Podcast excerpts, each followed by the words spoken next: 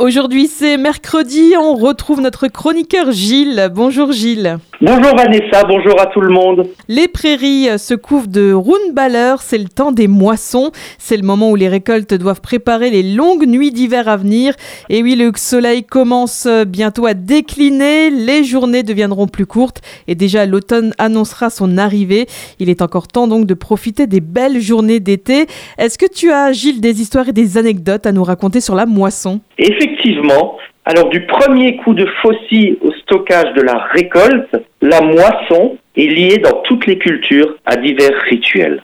Se lier à la dernière poignée d'épis, à la dernière gerbe, à la dernière charrette, au repas de clôture de moisson, à la messe des blés, ce ne sont pas les traditions qui manquent. Or nos ancêtres pensaient que la puissance de fécondité qui s'était manifestée durant les moissons se réfugiait dans les derniers épis donc sur une partie du champ qui était réservée à cet effet, pour ces derniers épis. Ainsi, dans le Haut-Rhin, une jeune fille procédait toujours à la coupe rituelle des neuf derniers épis de blé accompagnés des prières. Et cette gerbe de blé était ensuite portée en procession dans le village, bénie par le prêtre et incorporée pour les semis de l'année prochaine. Alors, plusieurs villages organisent une fête de la moisson, donc des fêtes avec des expositions, des jeux, éventuellement des spectacles organisés en extérieur. Bon, aujourd'hui, ces vieilles coutumes ont quasiment disparu, mais il existe encore des fêtes des moissons qui sont le plus souvent des expositions de matériel agricole. Et en regardant dans le journal, on peut en trouver l'une ou l'autre, même dans notre secteur.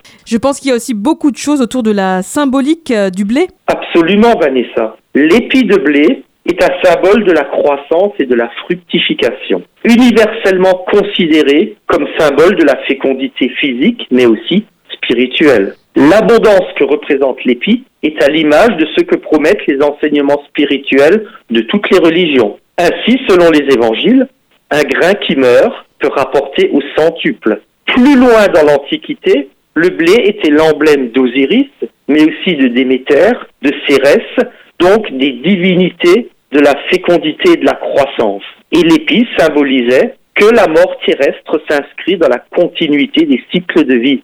Céréales sacrées dont le grain meurt pour renaître, le blé a ainsi connu de multiples usages. Et puis Gilles, je te connais bien, tu vas bien nous emmener chez les Celtes Ah oui, j'adore la civilisation celte. Et effectivement, les moissons correspondait chez les Celtes à la fête de l'Uniazade, donc une fête dédiée à Lug, le dieu de la lumière. Cette fête fait référence à la fertilité, tout son association à la période des moissons et à la récolte du blé qui se déroule au mois d'août. Et cette ancienne fête se célébrait justement à la pleine lune, la plus proche du 1er août.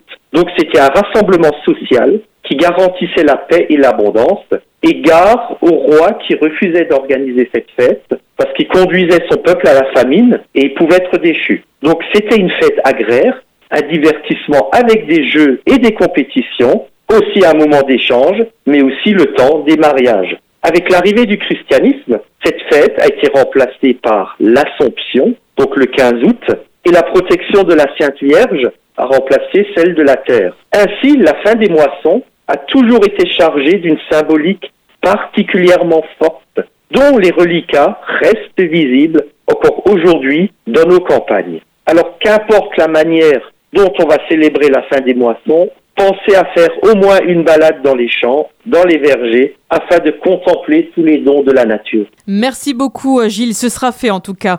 je rappelle qu'on peut retrouver cette chronique sur notre site radiomélodie.com et moi je te souhaite une bonne semaine et je te dis à mercredi prochain.